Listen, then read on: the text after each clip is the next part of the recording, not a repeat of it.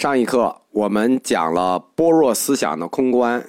既然中观派的空观认为一切法都是文字相，无自体性，亦无差别相，平等，就是文字相是大粪坑，对吧？你既然认为文字相是大粪坑，不用讲，讲了都是错的，那你就不要说了呗。不，他还要说。那为什么呢？因为他说这一切都是方便安利。什么意思呢？就是我为了方便让你知道，方便安利，方便说，其实不是这样的，就等于说，其实不是这样的。我只是大概描述一下，你理解一下我的意思，就是方便安利，就是这意思。既然一切都不可得，那么言说、思义乃至譬喻都不可能达到真实。但是众生，因为你们众生执着于言说。不然你怎么知道我的表达呢？你执着于言说，执着于名字相，所以大乘中观说佛陀就方便安利种种言说来善巧引导。就是佛陀知道你们都无知，你们就爱听我说，就爱听这些文字相，就爱听这种各种解释，听各种比喻故事。那么我只好假说，就借这个意思来引导你们。而这些安利都不可得、不可著、不可执，这段什么意思？我们说过，这个中观学派就是不可得亦不可得，就是最后他自己说的，就是你们都是放屁了之后，我指出你们都是放屁之后，我也放屁了。那么这段的意思就是最后我要给自己洗地，我不能说最后也是我也是放屁啊，对吧？所以说这是佛陀方便安利，自己给自己洗地，就是你都错，我说的呢。我说的仅仅是为了方便说，你只要说，那你的言语名相都没意义。但是为什么我说有意义呢？因为我只是为了打个比方，为了引导和启发你，所以你知道你不对就够了，你就不要说我不对。这就是整个般若思想辩论的一个逻辑。般若思想它明确的表明，十方三世有无量佛土，无量诸佛。这个就和原始佛教的这个教义说法构成了一个鲜明的对比。原始佛教哪有无量佛土，就释迦牟尼。但了到了般若类，那就已经明确出来了，十方佛土，每个佛土都有佛。这开创了净土宗，就是净土理论。每个佛有自己的净土嘛，从而就把佛教从哲学体系上升到它的第二逻辑体系，就是神学体系。为上升神学体系，般若思想就打开了道路。我们第一类说了《华严经》，啊，不是第一类说了《般若经》，第二类我们来说《华严经》。大乘经的第二类经典是《华严经》。这个今天正好还有同学在问我，就是说佛经佛典里哪一类佛典开始开始矮化释迦牟尼？实际就是从华严类开始的。华严类博大精深，它在佛典里的地位极为特殊，号称万经之王，叫万经之王。我们中国啊。嗯，喜欢叫天子，印度人喜欢叫万王之王，所以他叫万经之王。估计这个称号就是这么来的，意思就是《华严经》呢是经中皇帝。《华严经》它本身不是一本经，它是一个经系，很多，简称《华严经系》，结集起来的就是《华严经》，全称叫《大方广佛华严经》。中国历史上有多次翻译，嗯，简单的说，现在留下来的有三大套译本东晋的佛陀跋陀罗翻译的。大方广佛华严经是六十卷的，又叫旧译华严。然后唐武宗就是什刹难陀翻译的大方广佛华严经，全就是全本的，是八十卷，又叫新译华严或者八十华严。唐朝般若所译的大方广佛华严经是个简本的，叫四十卷华严，全称大方广佛华严经入不可思议解脱境界普贤行愿品，简称普贤行愿品，或者叫四十华严。这个我们现在一般看的华严呢，一般是最后这个四十华严，呃，短嘛，小嘛，因为它里头有普陀行愿品，这是跟净土相关的一个一个品。四十华严就相当于新旧两翼华严经的入法界品中的一品，但添了普贤十大行愿和普贤广大愿王清净记，这两个都是净土宗的重要文献。华严经最核心的部分曾经单独流传，即十地经。及入法界品这两部在龙树菩萨的著作里都有引用，说明华严经的这个部分出世的极早，在龙树之前就已经开始传出了。华严经的理论体系非常完整，它号称万经之王嘛，它理论体系非常完整。可以说是《华严经》第一次给出了大乘佛教净行果系统。什么叫净行果系统呢？就是一套完整的佛教宗教系统。净就是礼敬的意思，就是教理礼敬。行修行方法，修行的意思。果果报，现在有理论，理论指导实践是修行，修行指向结果是果报。所以《华严经》给出的就叫净行果系统，礼敬修行果报系统。《华严经》在礼敬方面是从诸法空性与无所得的角度来展示诸法真实相，就是这诸法的真实相是诸法空性。同时，又以诸法互相依持的这种缘起关系，阐释诸法的全部关联性。就是什么叫全体关联关系呢？就是华严的关系，就是每一个所有的东西互相依存，所有的缘起互相依存，这就是华严著名的相继相入和无尽缘起理论。我在这个佛教诗词课，就白居易的诗里讲过一个简单的华严法境的问题，有兴趣可以听一下，它有点复杂，就是无尽缘起理论。而且《华严经》提出了一个三界唯心的思想。什么叫三界唯心思想呢？就是说，三界唯心所造，实际就是精神第一性的问题。这是在佛教经典中第一次明确的、真正意义上的唯心的世界观，就是世界唯心所造，唯心观，显示出一切世界的三界都具有唯心性质。实际上，大乘佛教最后一个宗派。就是最后一个学派唯识学派的论述，是以《华严经》的这一点，即三界唯心为起点搭起来的理论体系。就是整个唯识学的论著，是以三界唯心的言教来阐述唯识观的基本言教、基本教具。换言之，唯识学就是在华严理论上站起来的，就是从无尽缘起的理论站起来的。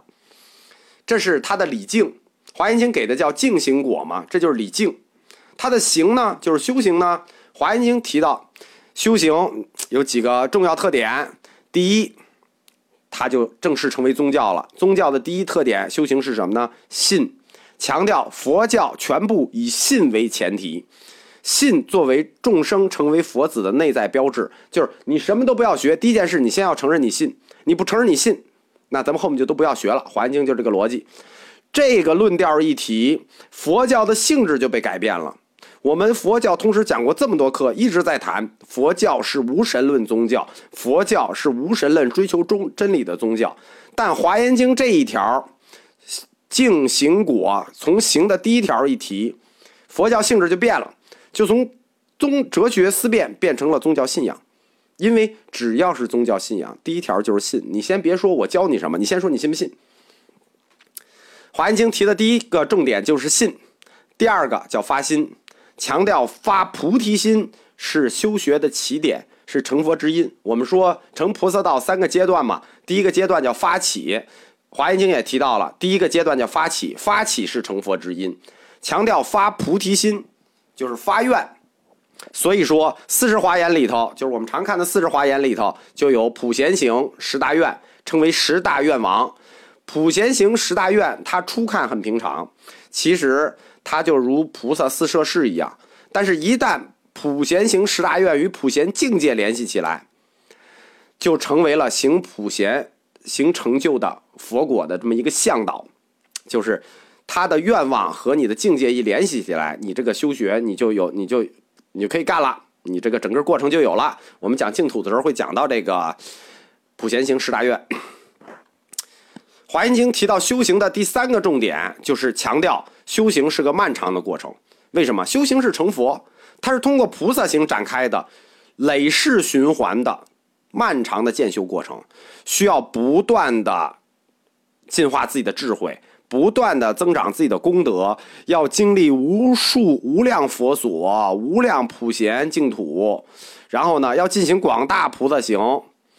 在这里呢，就一切佛刹土都被设于普贤刹土里，广大菩萨行，所有的菩萨行，就都为普贤行愿所设，称为普贤行。我们说菩萨行，菩萨行就是指普贤行，叫菩萨行。普贤菩萨就是行普贤行的最高样板我们佛教通史里讲过，我不知道大家记没记住，文殊是指导大家去行普贤行，普贤是行普贤行。那是菩萨行，这样，《华严经》指出来这个修行的第三个就是漫长的过程。第一个要信，第二个起点是发起菩提心，第三个过程要很漫长，呃，要逐渐去行普贤行。第四个特别重要，就是他指出了一个倒次第的问题。就是说，既然这个成菩萨、成佛的过程如此漫长，那我哪知道我干了什么了呢？那我就得给你个进步过程，告诉你进步到哪儿了。《华严经》阐明了菩萨的十地境界，就是十个层次，或者说你十个等级。十地是什么呢？欢喜、离垢、发光、宴会、难胜、现前、远行、不动、善会、法云。这叫十圣位阶次，你修菩萨行，你就是有十个圣位，你不断的往前走。十地，这十地经里都写的很清楚啊。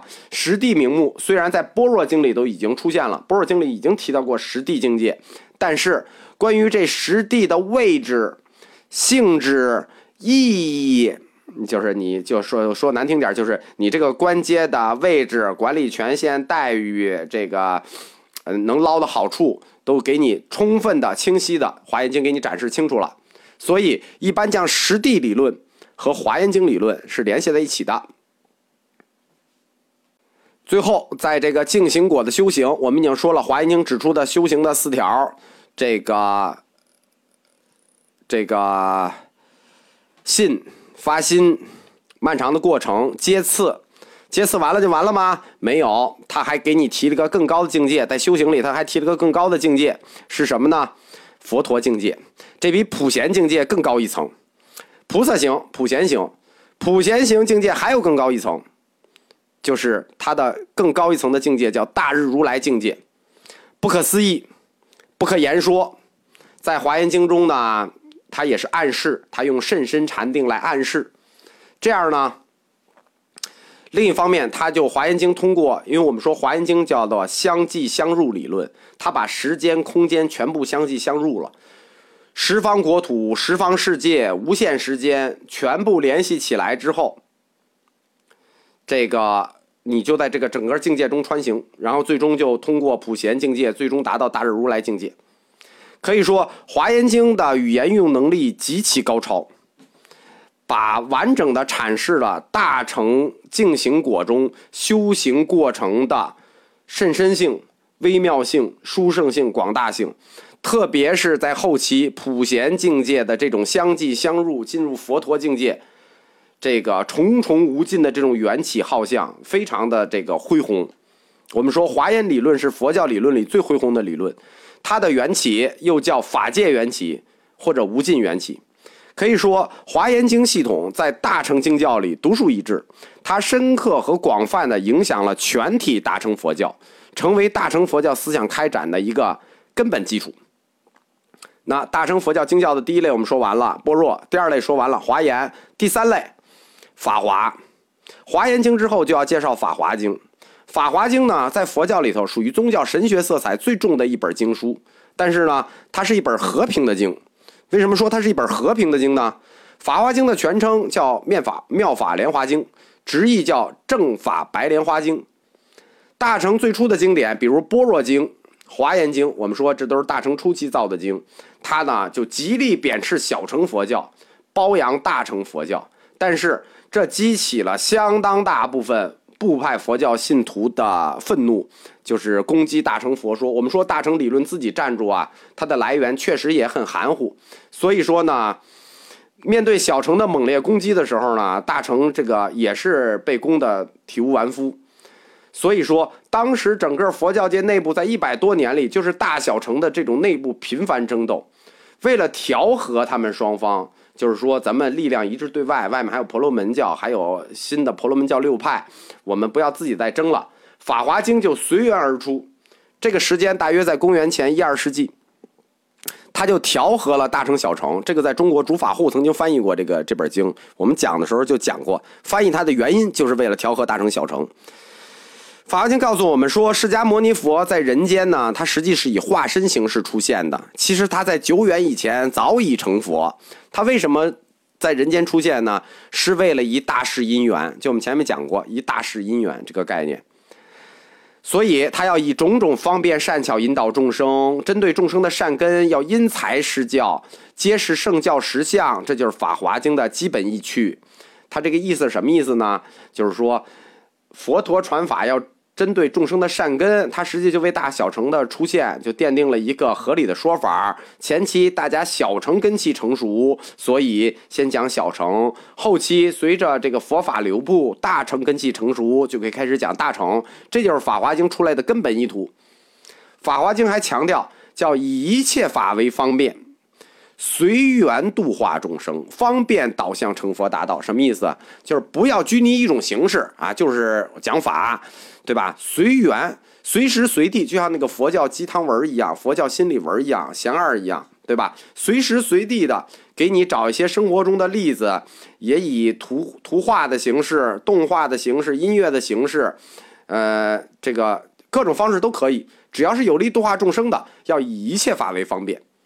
同时，《法华经》强调了一个这个大乘的更高境界，就是说不应该只自利，还应该利他。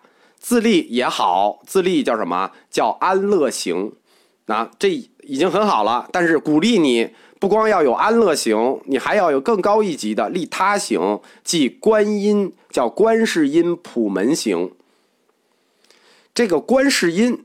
我们在这个藏传佛教后面的时候，那一课实际是被删了。我专门有一课讲过观世音。观世音在印度佛教里，它地位不高，它实际是阿弥陀佛的类些菩萨，但他在中国的佛教地位很高。然后呢，这个四大类基本上讲完了，法华也讲完了，华严也讲完了，呃，般若也讲完了。哦，还有